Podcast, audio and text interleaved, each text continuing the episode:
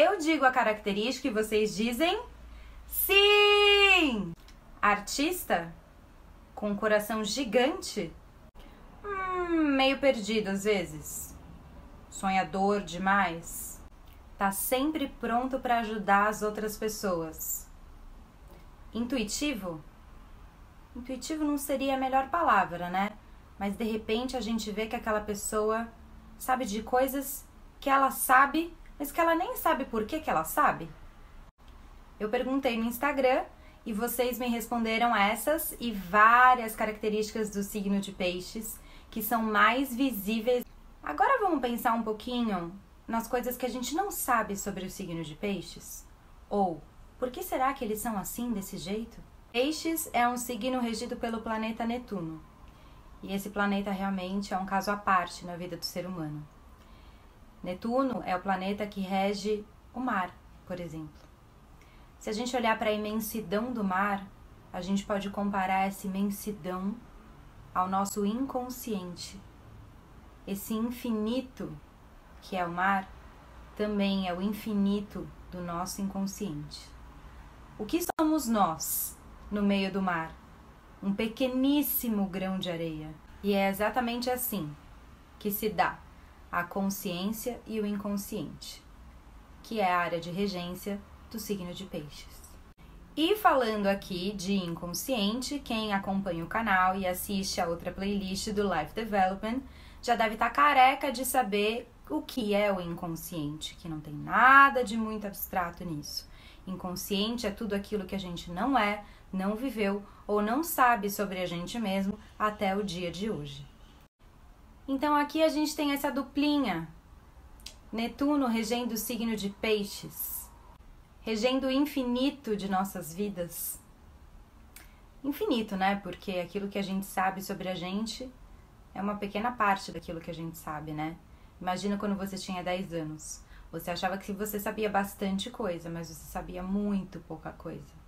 Quando você tinha 20, você achava que você sabia bastante coisa, mas você sabia muito pouca coisa. Aos 30, se você já chegou lá, você devia saber que você já tinha vivido até bastante coisa, mas que você sabia pouquíssima coisa sobre a vida. Tem uma citação do Lao Tzu, ou Lao Tse, que fala assim: Uma pessoa pode conhecer o mundo todo sem andar a correr de um lado para o outro. Uma pessoa pode ver o caminho do céu sem olhar pela janela. Quanto mais se avança, menos se sabe. E é justamente esse não saber, não saber, não saber que é o inconsciente. O inconsciente é vivo, embora a gente não saiba. Ele acontece comigo e com você o tempo todo. Vê-lo, fazer parte dele, é o que faz você transcender. E nada de abstracionismo com a palavra transcender. Transcender é expandir o seu próprio limite, é ir além das fronteiras daquilo que você é hoje. Legal, Renata, muito bom, mas como isso se dá na prática? Netuno e Peixes sempre te trazem uma situação aonde você tem zero de controle. Pode pegar lá o seu mapa natal, o seu mapa anual e olhar lá qual a casa que está recebendo um trânsito de Netuno, a casa onde você tem peixes, aquela casa ali, meu amigo ou minha amiga, esquece. Zero de controle. Vai acontecer literalmente aquilo que Deus quiser. O controle que você tem ali é zero. A gente literalmente sugere que ali, naquela área, a pessoa não faça nada, não tente controlar nada. Isso significa que você vai ficar em casa de braços cruzados? Óbvio que não.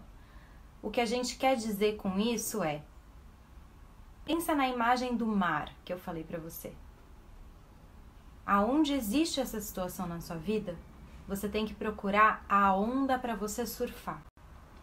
Onde existe peixes e Netuno, a gente tem que aprender a ser surfista aquela coisa assim, encontra para onde a energia tá indo para onde o vento da maré tá soprando. Go with the flow é a melhor coisa a se fazer. Acontecem coisas onde você é obrigado a se dar para determinada situação. Você não tem escolha. Por exemplo, sua família vai ser transferida e você ainda mora com seus pais. Não tem jeito, você vai se transferir com eles e com o trabalho deles. Se você é um adolescente e está se alistando para o trabalho militar e você foi chamado, não tem jeito, você vai ter que trabalhar militarmente. Outro exemplo: você está passando por uma crise ou uma doença. Não tem o que fazer você vai ter que passar por aquilo. É sempre uma situação que te ultrapassa, entende? É nesse sentido que eu coloco a palavra transcender. O pisciano é aquele que sempre sabe das coisas, sem saber geralmente que sabe, mas sabe. E ele não se esforça muito para isso.